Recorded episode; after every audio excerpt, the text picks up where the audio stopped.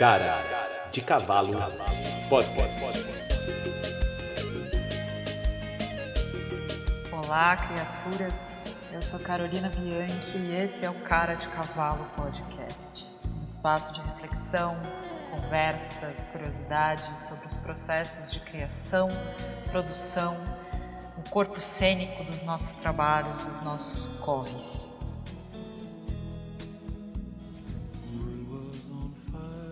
Bem-vindos a todos. Esse é o episódio 2 do Cara de Cavalo Podcast. Eu sou Tomás Decina e hoje a gente vai conversar sobre direção de arte e efeitos especiais. Como como que é construir, como que é fazer todos os corres de vestir as imagens da dramaturgia de Carolina Bianchi, bem como fazer jorrar sangue delas. Eu estou aqui com o Antônio Vanfil, que é diretor de arte, e com o Gustavo Sauli, responsável pelos efeitos especiais. Tudo bem, Antônio? Oiê, estou aqui, sou figurinista, diretor de arte, estou aqui um pouco para compartilhar parte desse processo, sendo um cara de cavalo. Gustavo também.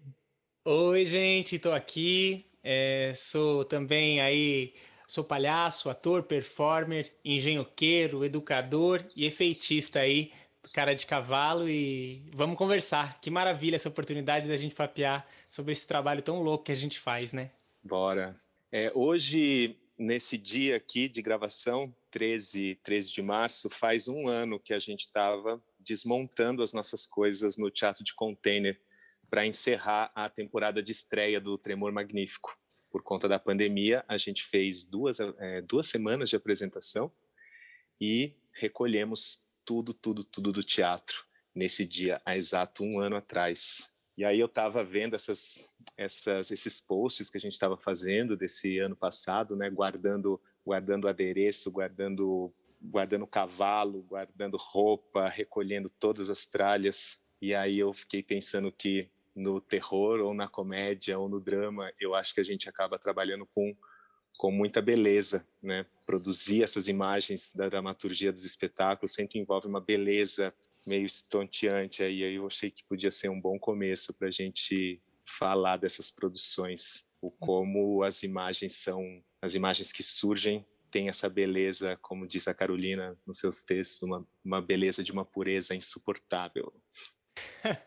é muito pouco. Eu acho que é, vale, vale começar sobre essa coisa da beleza, porque existe um processo aí que acontece que as coisas começam de um jeito muito precário, né?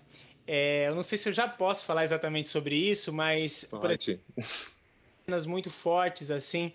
Você vai me pautando aí, Tomás, mas uma das cenas muito fortes é quando tem a cena do intestino. Quem assistiu o Lobo sabe. A gente tem essa cena das tripas e, e pensar que a primeira vez que eu vi essa cena acontecendo com tudo foi algo que me arrepiou. Eu falei, caraca, o que, que tá rolando? E a gente começou usando um, um pedaço de corda nos ensaios. Então, acho que tem muito disso, assim, né? Dessa beleza estonteante. E ela é uma coisa que pega a gente sempre de surpresa, né? enfim, me, me, veio isso, assim, que é, é sempre assim, é, é, é, nos pega de surpresa, né? Sempre assim. Eu acho que essa beleza tem a ver com isso também, com não de trazer a estranheza, né? De não tornar essa precariedade, não querer fingir ou domesticar ou tornar ela uma coisa que não é, né? Simular uma coisa que não é. Assumir mesmo esses esses momentos mesmo de pesquisa e de total precariedade dos nossos instrumentos que vão se transformando, vão ficando mágicos aí durante o processo e, e vão tomando forma, né? Ah, é bonito pensar nessa, nesse exercício da síntese, né? Que a Carolina sempre trouxe, assim. Eu acho que conforme a gente vai conversando, a gente vai falar muitas vezes sobre isso, mas eu acho que é um, essa beleza que a gente encontra e esse arrebatamento que essas imagens nos eram, inclusive na gente que trabalha dentro, né? Isso que é mais interessante. Como performer, como efeitista, eu que já sei, sou pego de surpresa pelo que eu mesmo criei. E isso é muito louco. Então, é, eu acho que tem muito a ver com, com essa simplicidade, né? Tem a ver com essa honestidade, com esse, esse cotidiano é, é, é simples, essas coisas que não. Enfim, a, a, a síntese, era isso que eu ia falar, me perdi. que essas. a Carolina tem essa síntese, então vai, vai sendo vai sendo lapidada a partir do que é realmente essencial para aquela imagem, né? Total. Não necessariamente Total. feita, não é perfeita, é, é, o que é essencial para que aquela foto aconteça, né? E, e, pegando esse gancho do que é essencial, já faz um bom tempo que, que Antônio e eu estamos aí trabalhando com, com a Carolina em vários outros em várias outras situações, né? Eu trabalho com a direção de arte, estou dentro dos espetáculos também como performer e em outras épocas de EAD, quando a gente se conheceu, 2005. a gente já começou numa relação ali de, de afinidade, de fazer coisas juntos, e essas imagens, elas são recorrentes na dramaturgia da, da Carolina. Não é de hoje que, que muitas imagens dessas estão sendo aí colocadas em cena, às vezes com mais recurso, com mais objetos, gerando espetáculos ali que tinha tipo caminhão de caminhão de cenário, caminhão de objeto cênico, com, com tractana, fazer nevar numa cena em que a Carol cantava atrás de uma janela, sabe? Então essas imagens elas vêm amadurecendo, né? Conforme vão passando, conforme a gente vai trabalhando junto e novamente ela ela coloca essas imagens de, de, de, de outras formas mais mais sintetizada, mais aprofundada em nos seus outros trabalhos, né? E a gente está com ela faz um bom tempo, né, Antônio, dando dando essa. Sim, você falou em essência. Eu, eu acabei de me lembrar que assim o primeiro cenário que é que seria assim uma semente do que foi a companhia dos outros é, era, era um, um cenário todo feito de fita crepe, né? Era um Sim, cubo o primeiro, feito de primeiro fita crepe, era. que é o primeiro, primeiro, primeiro, primeiro cenário ali, Holocausto. É, né, feito de fita crepe. Então tem, de fato, esse lugar essencial, mas eu sinto que, que a, o primeiro momento com a Carol, enfim, o meu primeiro momento com a Carol, a gente tem muita afinidade estética, né? A gente cursou juntos, né? Escola de Arte Dramática, a gente construiu ali uma relação de outros trabalhos também, onde eu era o diretor de arte, ela atriz, e sempre foi uma contribuição direta. Mas eu sinto que, que a Carol é uma provocadora, assim por essência. Então, quando ela vai te convidar para fazer algum ler algum trabalho, ela te conhecendo, ela já sabe como te seduzir para aquilo. Assim. Então, ela chega, ela dá um enunciado. O enunciado para te convidar para o trabalho já é um enunciado que te pega. Né, que se Sim. fala, ela construiu isso para me seduzir, porque é, é fatal. Você já cai nas imagens necessárias, você ela chega e fala, eu vou fazer uma vampira. E você fala, ah! Né, eu quero, eu quero atravessar, eu estou pesquisando essas faces e eu vou atravessar o tempo nesse espetáculo. Você fala, né? Ela te uhum. propõe já isso de uma maneira muito provocadora, assim. Então, e eu queria que, que meu figurino me... e eu queria que meu figurino ficasse todo molhado durante isso. Aí eu imaginei que e essa coisa da beleza também, quando eu separei isso para dar esse start, eu pensei muito mesmo em como ela vem com as ideias. Ela quando começa a mergulhar num trabalho, você vai vai na casa dela já está forrado de, de imagens, já está forrado de, de escritas pela parede, assim, parece ali mergulhada num universo de imagens muito muito nítidas, um tom muito já definido e a gente entra junto para trazer à tona isso que ela já está ali intuindo, coisas que ela quer muito especificamente de um jeito, outras coisas que ela fala, olha, isso aqui eu preciso resolver junto, né? E aí entra e é uma, essa... E é uma soma também, acho que, de, de referências, né? São muitas referências e muitas vias de acesso, assim. Então, ela vai te encantando também com essa possibilidade de, de somar mesmo, somar coisas muito... Sem, sem preconceito estético. Somar coisas que às vezes são bem precárias com algo muito sofisticado e que vem dessas referências. Então é uma delícia entrar nesse universo Carolina Bianchi junto é. com ela para poder construir aí essas imagens. Falando sobre essa coisa de como a gente chegou na, na, na, como cada um chegou na Carolina, né? Eu acho que vocês têm uma trajetória mais longa do que a minha. Eu eu cheguei como efeitista de maneira acidental é, e foi muito interessante de pensar porque a gente estava. Eu fiz a residência pro Lobo, e, e aí eu cheguei no primeiro dia de ensaio, no segundo, a Carolina falou: pô, eu quero uns efeitos, e aí eu imagino que tem um bebê que sai, um feto que sai de dentro da barriga e ele fica se mexendo, e aí o palco inteiro é tomado por gosma, e ela foi descrevendo. Eu falei, nossa, Carolina, eu acabei de participar de um reality show de efeitos especiais. Inclusive eu ganhei e tal, e eu sei fazer muita coisa de efeitos especiais e tal. Ela, o quê? Nossa, então a gente precisa conversar, então a gente tem que trocar uma ideia, porque não sei o que lá, porque não sei o que lá, porque não sei o que lá. E o mais interessante para vocês, vocês têm essa coisa, né, que ela seduz. O Antônio falou assim, ah, ela vem e me seduz. Eu quero saber. Minha, ela não me seduz, ela me assusta com tanto de. Ela te, te aterroriza. Não, porque daí eu quero que dê a cabeça, a gente vai precisar de um pé artificial, porque daí eu pensei que daí vai. A gente vai atravessar, que vai explodir a janela, blá blá blá blá. E tipo, e é um monte de coisas, um volume de efeitos assim Ah, porque vai furar o olho, porque não vai furar o olho, porque não sei o que lá.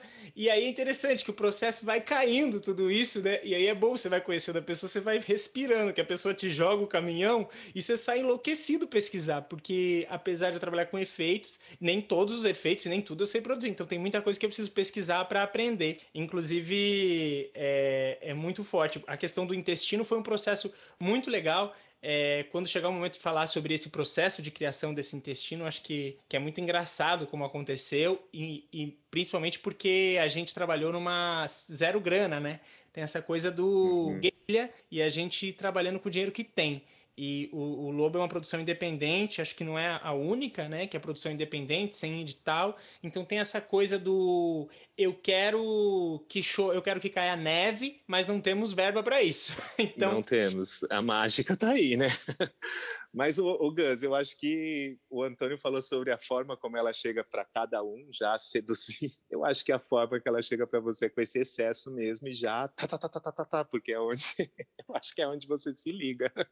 É também porque é, é, eu acho que a hora é agora da gente da gente desenrolar como que é essa parada da cena do intestino. Essa oficina que o Gustavo falou agora, ela aconteceu em final de 2017 na, na Oswald, Oficina Cultural Oswald de Andrade, aqui em São Paulo, e a Carol convocou atores, artistas, performers, dançarinos, homens, para começar os experimentos da, da dramaturgia do Lobo, que ela já estava escrevendo isso há, há, cerca de um ano, não vou saber exatamente aqui dizer, Carolina vai falar sobre isso no episódio 1. E, e aí foi o primeiro momento, eu lembro dela dizer assim, eu já estou escrevendo esse trabalho há muito tempo, tem algumas imagens que eu preciso ver acontecer, porque a, a partir que eu vejo essas imagens acontecendo, eu vou intuir para onde essa escrita precisa caminhar.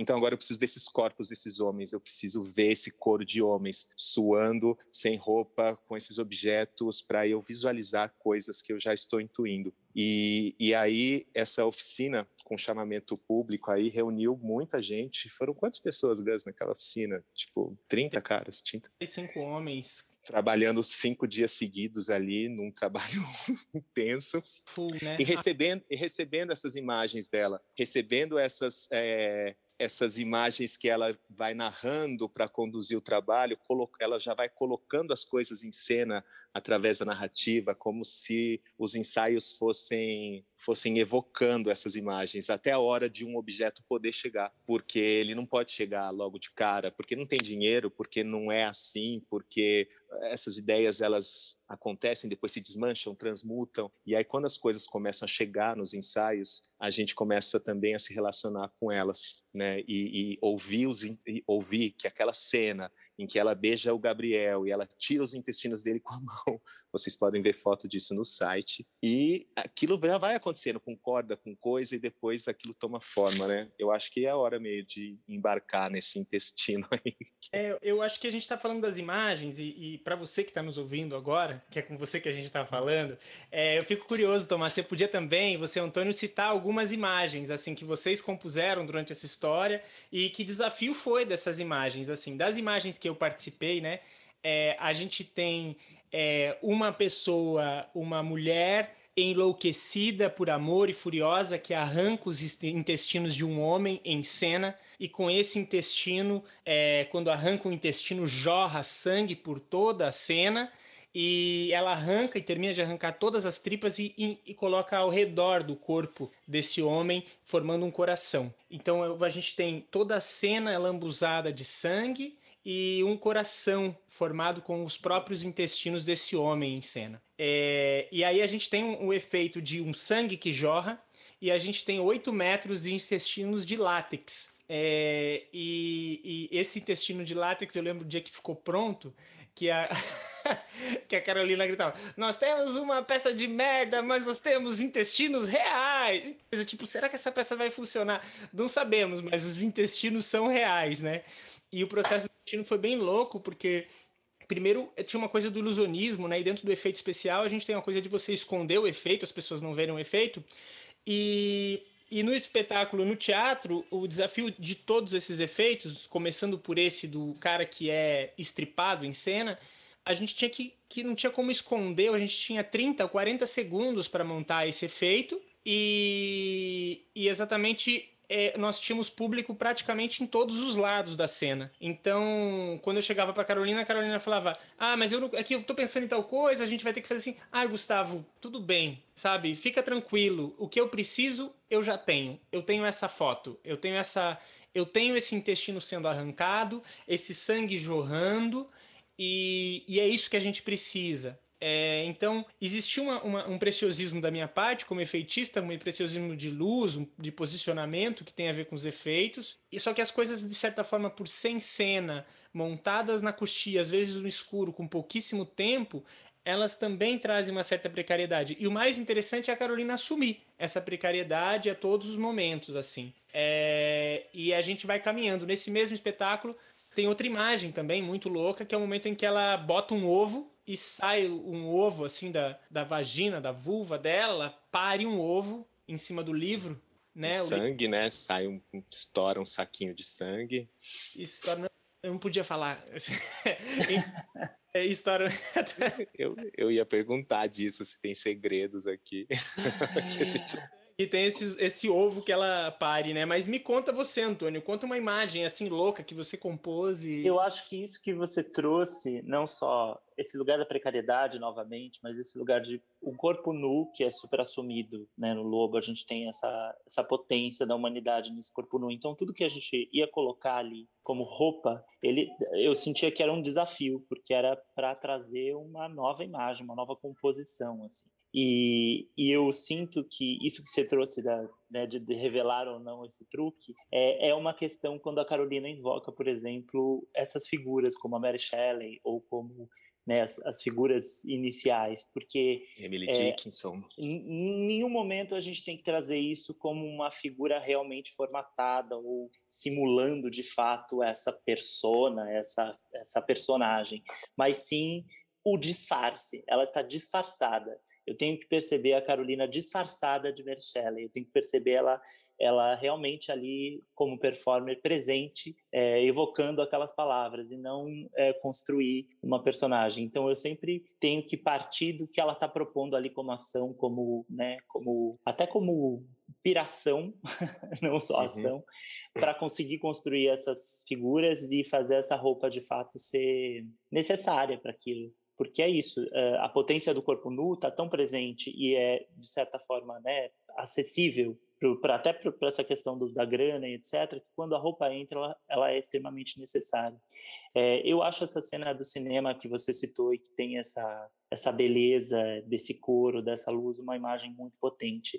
É lindo ver ela com a boca toda ensanguentada quando ela levanta, vestindo aquela camisolinha azul. Para mim é, um momento lindo. Assim. Eu gosto dessa simplicidade que surge é, com a roupa e que forma imagens extremamente potentes. E essa parada do, do que o Gus falou do, do preciosismo, né, tem a ver também com, com o artifício. Essa parada do, do artifício artifício sempre também é muito forte na, na dramaturgia da Carolina. Também é algo que remonta ali para mim no, no, no, histórico com ela, de, desde Companhia dos Outros, em que a gente trabalhou juntos por, por 10 anos. E aí as, os trabalhos também traziam essa questão do artifício muito escancarada. Era a neve que acontece lá fora, através de uma janela. Essa mesma neve que aparece de novo no solo dela, Tamara Karsavina, em que ela dança sob a neve no final, dos, no final de um, caos ali de cena.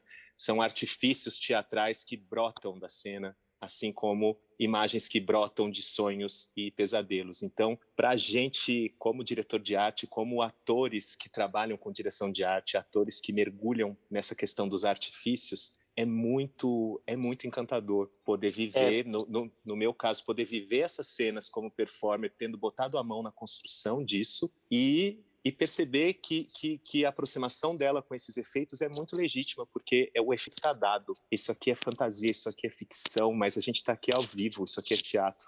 Então, existe toda, toda uma atitude diante da performance, das linguagens, do questionamento da linguagem, mas, ao mesmo tempo, um grande apreço e um tesão pelo teatro, pelo teatro, que, que é de onde ela veio, o Antônio veio, eu vim de outro canto, meio, meio às avessas ali, um teatro que não.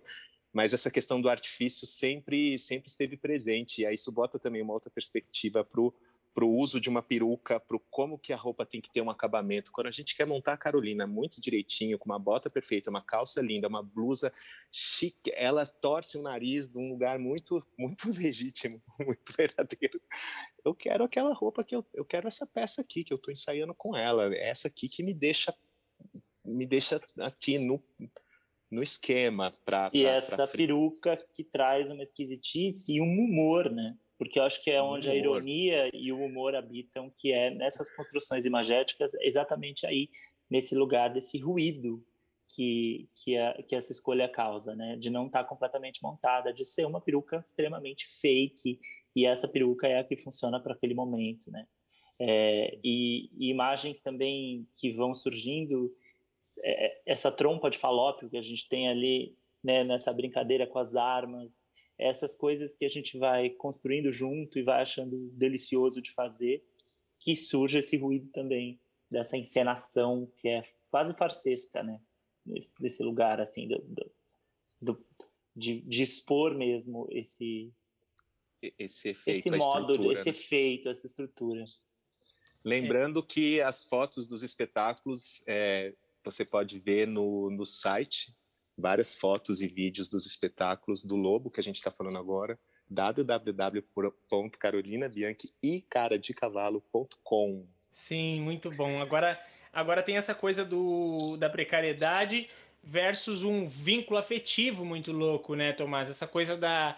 Aí tem esses, esses, essas figuras de cena que surgem, que, que, que é a. A gente tem a, a Pelinho, que é uma raposa, a gente tem um cavalo, a gente tem esses objetos, assim. E eu acho, para teu trabalho de direção de arte, assim, acho que, que é louco falar sobre isso, assim. Que que, que, que, que te pega mais nesse, nesse negócio do, desses animais, assim, em cena? Tem, que histórias a gente tem aí desse, desse lance? De novo, que eles chegam através dessa dessa narrativa, eles, ela vai avisando que, que determinado quadro tem esse bicho, esse bicho empalhado. No caso do lobo, tem uma raposa empalhada e que fala um texto, que tem uma, uma fala ali gravada. Então, esse objeto ele vai surgindo no, no, ensaio, então a gente vai conjurando ele, todo mundo imaginando que ali tem uma raposa que está falando isso, isso, isso. Tem dublê, né? Quem vai fazer a raposa hoje? Vai uma pessoa lá, marca o lugar da raposa. e aí, enquanto isso, ela me mostrando imagens e eu procurando ali quem, quem pode produzir essa raposa. No caso, o que eu consigo fazer com o meu artesanato, com os meus talentos manuais de fita crepe e cartolina, eu boto a mão na massa e me arrisco. Coisas que eu falo agora, precisamos de um profissional. E, de novo, também, parcerias mil. Aí, Álvaro Franco, aderecista, ator também, vai e produz a Pelinho, batizada por nós nessa raposa empalhada, que é a Pelinho, e fica assim uma peça perfeita, igualzinho às referências que a gente mostrou e buscar aquele aquele bicho na casa do Álvaro, caminhar com ele pela cidade, trazer a Pelinho numa sacola, numa ecobag. A Pelinho morou numa ecobag durante meses, assim. Ela só ganhou uma caixa para ela quando a gente foi viajar para Porto Alegre, que a Pelinho tinha que pegar um avião. Que até então a Pelinho vai no colo, vai empacotadinha, tem os paninhos dela, tem a proteçãozinha, vai do jeito que dá. E aí, quando a gente bota, chega com aquele objeto, com, a, com, aquele bicho empalhado, bota ele em cena, parece que ele é ali uma a peça que faltava e a nossa imaginação, puff, concretiza numa realidade. E a então, gente começa e são esses detalhezinhos, né? São a somadinha de é, é, apelinho e de repente tem a caixa, por exemplo, a caixa em que você vai lá, aquela estufa, uma mini estufa e essa caixa ela tem uma, é, ela, ela tá lá e você coloca plantinha por plantinha e você vai lá no no quintal do teatro e pega as plantinhas no quintal do teatro. É, tem muito, tem muito esse, esse me chama a atenção no, no, nosso trabalho essa coisa do fazer manual, do tem uma coisa de uma artesania, de uma coisa do, do... total artesanal no último mesmo. É, um faz... problemão, botar luz naquela caixa, uma caixa uma caixa, uma estufa que entra sobre quatro rodas, que tem plantas dentro e tem um performer dentro acontecendo ali, só só observando a raposa, né? Ela, ela pediu que eu fizesse essa cena, depois você fala, ah, tá, lógico, faz total sentido, porque eu que vou lá ficar construindo essa caixa que tem plantas plantas naturais, né? Então ela é sempre montada no dia da, da, da apresentação. E como intérprete eu tenho que também ficar bem ligado nisso, assim como o Gustavo, né, de como que eu cuido dessa, dessa, desses objetos, como que eu cuido dessa preparação e também me preparo para entrar em cena, cuidando do, de me alongar, de me aquecer, de estar com tudo pronto para a hora em que os intérpretes têm que estar ali no jogo. É, é, não é de hoje que isso é um, um drama focado mesmo. Assim, já lidei muito bem e muito mal com essa demanda de estar em cena e também ser responsável por, por manipular esses objetos, fazer manutenção, montar e desmontar. É um tem hora que é que é bagunçado, mas na maioria das vezes é assim, parece que eu não sei fazer de outro jeito, sabe? Quando eu estou em trabalhos em que eu não sou o responsável por fazer essas coisas, parece que algo ali me, me deixa mexido também. Então é uma, é uma relação que também vem se aprofundando de como estar nessas duas com essas com esses limites borrados, né? Mas me parece que um pouco essa ideia dessa responsabilidade, dessa criação, ela faz muito parte dos performers que estão trabalhando com a Carol, né? Porque quando a gente está compondo uma, um figurino ou um acessório, por exemplo, no Tremor, onde os performers usam roupa e usam acessórios, é, é, essa construção faz muito parte da pessoa, né? Se você tem ali aquele momento da trança, não seria outra pessoa, né? Não. Você tem você tem a construção daquela imagem direcionada pela Carol, mas com a, a contribuição daquele performance de maneira clara, assim, para realmente usar aquilo que aquela pessoa está trazendo de, de potência para a cena. Então eu acho que, que essa responsabilidade, claro, você tem um olhar de fora também, mas quem está dentro da cena também tem porque aquilo tem que ser adaptado, né, de alguma forma para aquela figura, né? Não é uma, um chantilly que você põe ali, não é um, uma coisa bonita para ficar bonito, não é isso, né? Não se trata disso nosso trabalho de construção é, dos figurinos, né? Se trata muito de, de, de trazer mais potência para aquela ação, de tornar aquilo, é, né? Ou até para às vezes dificultar aquela ação para que ela se torne mais potente. Né? Quando você fala agora desse, me veio aqui essa, esse dado, né, sobre sobre o figurino e o corpo nu, que você já tinha falado no começo, Antônio, de que no Lobo são é um coro de é um coro de homens né, entre 16 e, e, e 30, né? Quando a gente fez no Teatro Oficina, eram eram 30 30 performers pelados e a Carolina é a única mulher e é a única figura vestida também, né? Existe uma potência aí na composição desses figurinos em que ela em que cada quadro desses que ela aparece vestida com uma com um figurino diferente, ela está evocando ali alguma das, das, das referências que ela reúne nos trabalhos. Então, não sei se a gente embarca um pouco nessa de conversar sobre figurinos do Lobo, ou se a gente passa por um tremor magnífico que é o trabalho seguinte, e que aí vem uma leva de figurinos, vários quadros com vários figurinos para vários intérpretes, e aí essa necessidade que o Antônio citou de, de estar muito próximo para vestir cada um dentro do que vai potencializar a narrativa de cada um. Aí a gente fazia corre lá no, nos brechós, fazia corre nos lugares, falando isso aqui para Dani, isso aqui, essa trança para Marina Mateus, isso aqui, não, isso não, isso não vai, isso vai zoar fulano. Vamos conseguir um vestido maior. E, e começa esse, esse atravessamento com a sala de ensaio. E, e, que e, e o, o, figurino como artifício, né, como coisa que tem que estar tá na sala de ensaio para a gente ver o, efeito visual daquilo numa cena de levitação, em que um vestido vermelho que apareceu meio, meio assim surpresa, né, acabou sendo uma coisa ótima para uma cena de levitação. E, e como que a gente precisa agora passar a conviver com aquelas roupas no ensaio, gastar, rasgar trazer né, essa composição. E aí é muito legal também, porque aí é onde entra o nosso jogo juntos. Acho que eu e Gustavo e você, Tomás, nesse momento das escolhas, em que é preciso também contemplar os, os artifícios que serão exibidos para esses efeitos especiais. Né? A gente tem a Lari, por exemplo, que tem esse momento em que ela jorra água ali num, num dos textos e que isso é um efeito feito pelo Gustavo e a roupa foi pensada também para que esse efeito pudesse ser acoplado ali. A gente teve essa conversa, a gente tem essa troca. Sim, é muito, é muito interessante perceber é, como um traço é, do, do, trabalho da, de direção da Carolina, que é uma precisão do que ela deseja. Isso é muito paradoxal, isso é muito louco, gente, de pensar que é uma precisão pelo que ela deseja, mas uma liberdade criativa para execução. Então é assim, eu quero isso, como vocês vão chegar, eu tô um pouco me importando, mas eu quero isso. Então, e aí existe uma, uma certa liberdade. Solucione, não, não importa, solucione. Ah, mas eu vou precisar disso, vou precisar daquilo. Bom, solucione.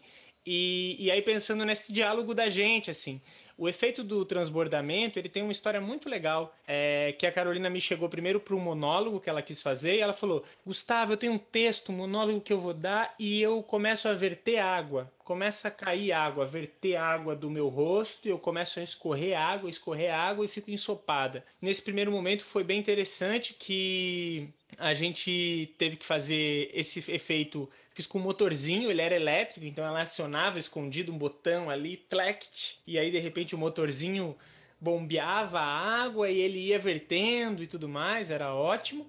É, fiz, fiz eletrônico, fiz com, com eletrônica isso. E aí, no, na peça, a gente foi tentar a mesma estrutura totalmente fracassado, não deu certo. E eu tive que desenvolver um efeito mecânico é, mesmo muito parecido com o do, do lobo, que é uma coisa que o próprio performer ativa com o corpo. Então ela apertava o, duas bolsas de água debaixo do sovaco e essa água ia escorrendo por os caninhos e, e os caninhos eles tinham uma quantidade certinha, né? E engraçado, porque cada cena também pensando no. Tem, tem uns detalhezinhos, assim, uns, uns mistériozinhos, por exemplo, da roupa, a gente precisou esconder. E eu falei, ah, Carolina, tá dando pra ver. Ela falou, não, tá dando pra ver. Já, tá bom. É isso que eu preciso. Já tá. Nossa, Carolina, mas não tá esfregando. Não. Eu queria mais água. Já está bom. É a fotografia, a imagem que eu preciso, já temos. Daí, e é isso me lembra esses detalhes. Eu, assim, o, o sangue de quando ela vai parir o ovo na cena do lobo lá é um sangue mais aguado. O sangue que ela coloca na boca é um sangue mais cremoso. O sangue que jorra do intestino é uma outra cor.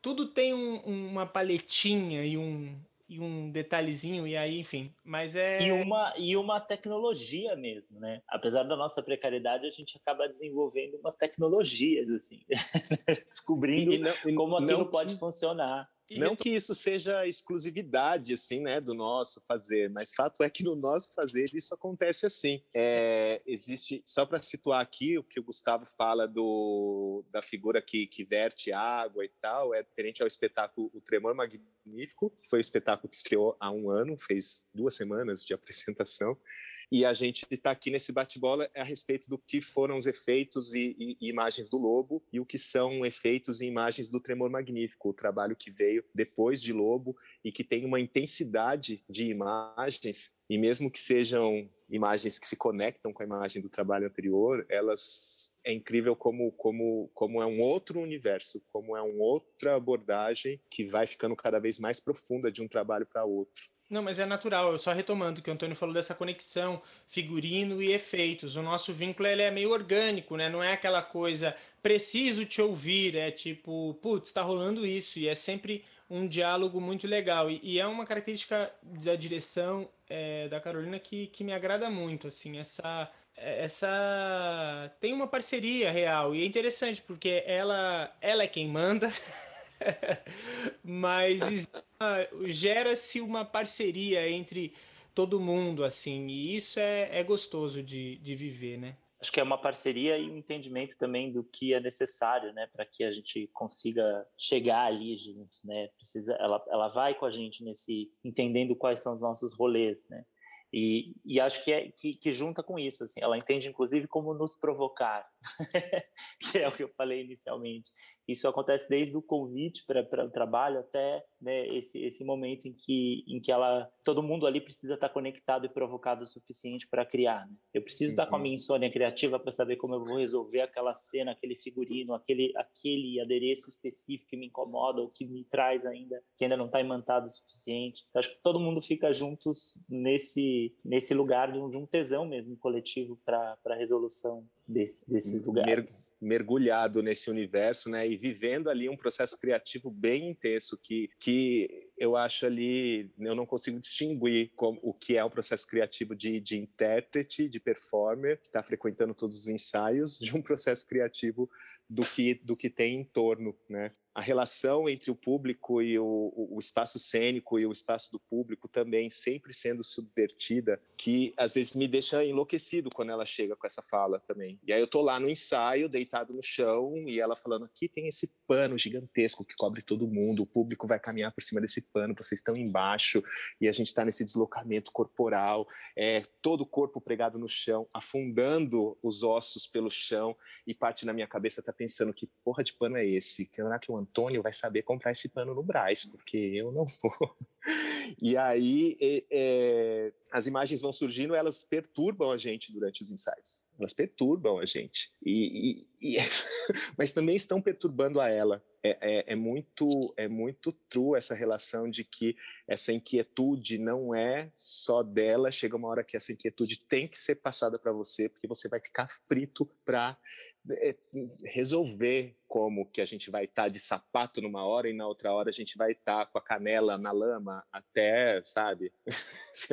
Meu pai do céu. Exatamente.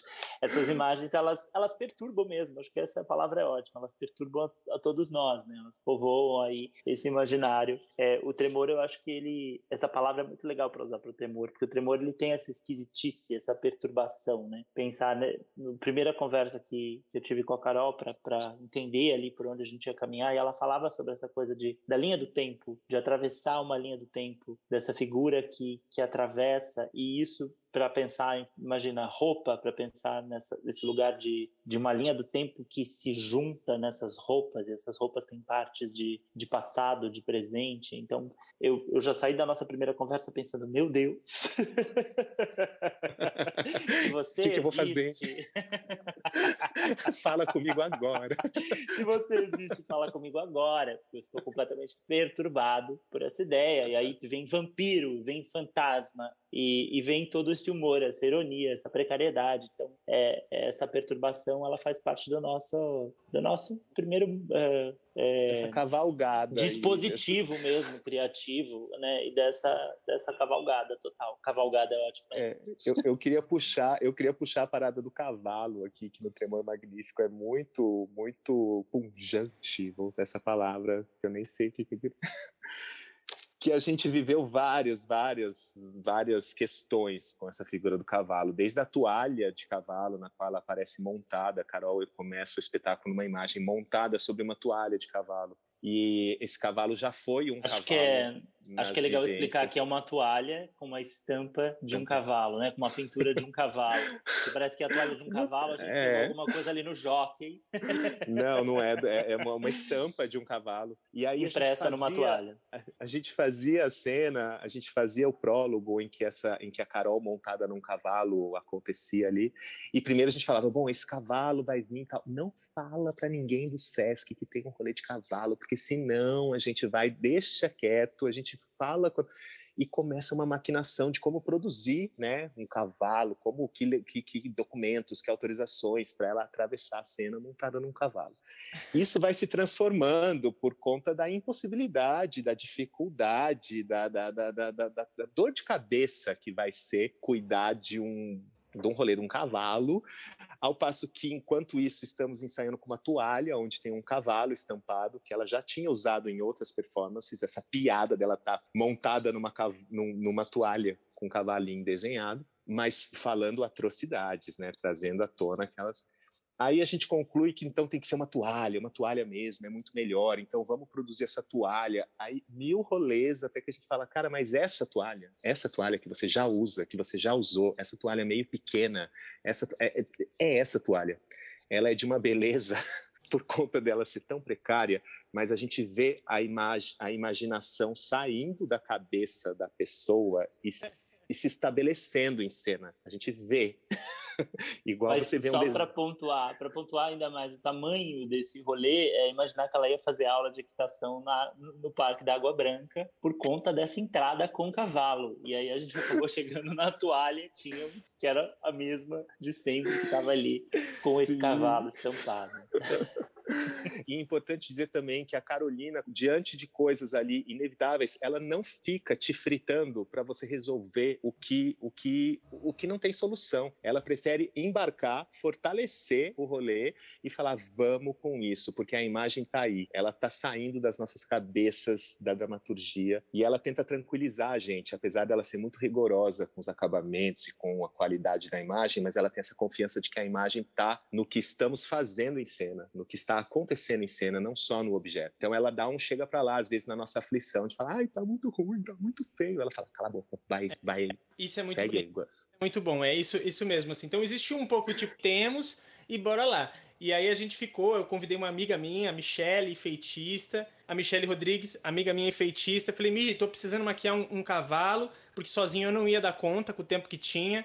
E aí a gente deixou o cavalo um pouco mais suado, sujou o pelo com cola branca, a gente molhou com cola branca, abaixou o pelo, deu uma ajustada no rabo e tentou tornar vidas um pouco mais feridas, assim, né? Os machucados mais vivos. Então a gente passou quatro, cinco horas ali. É, na verdade, assim, a estreia foi às oito da noite, eu não sei. A gente estava até às seis horas mexendo no cavalo para dar um, para deixar ele um pouco mais pesado. E desfiando é, crina, né? Deixando tudo mais heavy metal. Surrando o, o, o, cavalo, o cavalo o fofinho que precisava ficar destruído, né? Ele caía de um penhasco, ele tinha que estar meio podre.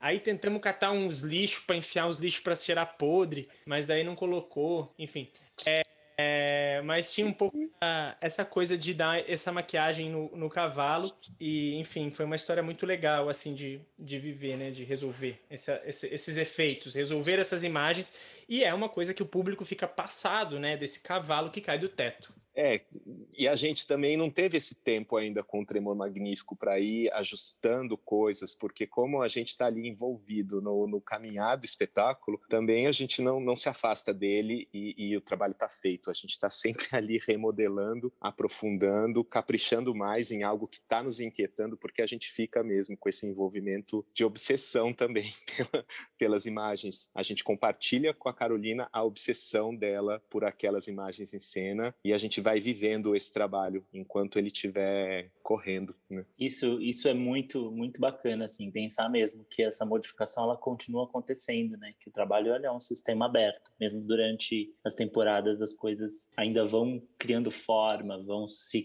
tendo histórias, se sujando, se, né, se transformando e, e o trabalho fica vivo mesmo, né? Sim, feitos eles têm essa característica também todo o processo de ajuste de luz vai se dando conforme vai acontecendo, né? Realmente é, é vivo, né? É teatro. Teatro é essa coisa viva que a gente vai ajustando conforme a gente vai vivendo, né? Então, gente, eu acho que tem uma coisa que, que dá vontade de, de. que me chamou a atenção em todo o nosso papo é essa coisa da obsessão por uma imagem. É isso que transcende o, o ter uma coisa é, especial caríssima, barato ou ser fraco. Eu acho que essa obsessão por uma imagem e a gente perseguir coletivamente uma imagem, eu acho que isso é uma beleza gigantesca, assim. Sim, e acho que a partir dessa mesma ideia existe uma dificuldade também em separar as funções e montar a ficha técnica com uma singularidade, né? Eu aqui me, me apresentando como diretor de arte de alguns trabalhos, eu assinei a direção de arte do Tremor Magnífico, mas no momento de assinar essa direção de arte, eu olhava e falava assim, mas como assim? É, é, eu estou trabalhando aqui junto com o Antônio em vários corres, decidindo coisas juntos, a Lumo Gaiar resolvendo outros corres de, de trazer as coisas mais estranhas né, para o nosso trabalho mas existe esse, esse agrupamento, esse, essas, essas fronteiras borradas do que dificulta a gente a compreender as funções. E no fim das contas a gente estabelece isso para uma ficha técnica, mas o que mantém a gente ali conectado é um pouco dessa dessa obsessão, desse vínculo com o trabalho, desse tesão em, em botar a mão na massa nisso. Eu não, eu, eu não me lembro como são, como é a, as assinaturas das coisas na, na, ficha técnica do Lobo. Eu sei que eu tô como diretor de arte do Tremor, trabalhando em equipe total, Mas no Lobo, por exemplo, quem que assina, o Antônio, essa, essa, essa... Eu não sei se tem a nomenclatura direção de arte no Lobo, acho uhum, que não. Acho tem que efeito tem. e tem figurino, eu assino figurino e Gustavo assina efeito.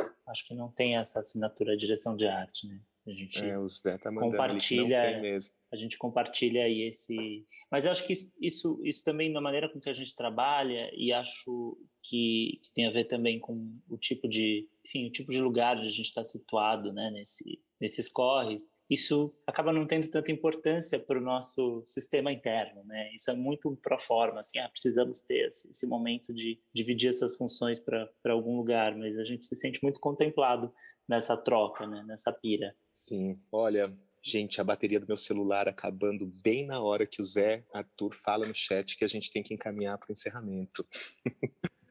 então, diante aí dessa abertura toda de, de percepções, pensar sobre o próprio trabalho, né? A gente... Isso me lembra muito esse lugar do tremor. Eu tinha umas conversas com a Caroline que a gente dizia assim, estamos sempre antes do fim, né? Essas figuras estão sempre antes do fim, elas não encontram um fim. E acho que a gente está aqui assim, diante desse diante do fim. Estou mediando, mediando do, do fim. Minha Bom, bateria está antes do fim. Eu queria agradecer, queria agradecer esse momento com vocês, que, que, que é a oportunidade ótima da gente poder refletir a respeito das, das nossas experiências e das nossas figuras aí dentro desses rolês que são tão intensos e tão, né, vitais, com um tempo tão né? curto e vitais, e principalmente no momento que estamos, estamos vivendo agora. Quem quiser me encontrar, arroba Vanfil, Vanfil com dois L's no Instagram. Também estou lá no site, então para ver o meu trabalho e me conhecer um pouquinho. E é isso, obrigado então por essa conversa, adorei estar aqui e ouçam, ouçam a gente por aí, ouçam os outros os outros episódios. podcasts também, episódios que vão ser super Valeu. interessantes, com gente afiadíssima, afiadíssima. Maravilha. Arrasou, Antônio, valeu. Vai aí, Sauli, para as considerações finais, o tchau do Sauli. Quem está aqui nos ouvindo, um grande abraço, sinta-se abraçado, espero que em breve a gente se encontre. É... E é isso, quem quiser me achar nas redes sociais é gsauli, G-S-A-U-L-L-E, arroba gsauli, tô lá, a gente se fala se precisar de alguma coisa. E é isso, agora estamos aí pensando quais serão as próximas imagens é, pelas quais ficaremos obcecados é, e construiremos juntos. Total. Essa queria, dizer, queria dizer em primeira mão que já recebi uma provocação muito sedutora. Sim, o trabalho atual está em andamento, pessoal. E aqui eu, Tomás Decina, arroba Tomás Decina nas redes sociais. E lembrando que o nosso site www.carolinabianchi.com tem mais informações, textos, imagens dessas, dessas coisas que a gente narrou aqui. E, e é isso, galera. Muito obrigado por participar dessa empreitada, dessa conversa. Sigamos em frente. Um beijo grande. Beijo. Tchau, tchau. Obrigado, gente. Beijo. Cara de Cavalo Podcast é uma criação de Carolina Bianchi e Cara de Cavalo. A edição e mixagem de som foram realizadas por Joana Flor, com a produção de Jasmim Produção Cultural e idealização de José Arthur e Tomás Decina. Roteiro de Carolina Bianchi, Marina Mateus, Joana Ferraz, Luísa Dalga Larrondo, Larissa Balarotti, José Arthur, João Rios, Chico Lima e Tomás Decina. Direção-Geral Carolina Bianchi. Esta atividade tem o apoio da Lei Aldir Blanc para a cidade de São Paulo, da Secretaria Municipal de Cultura, da Prefeitura Municipal de São Paulo e do Governo Federal.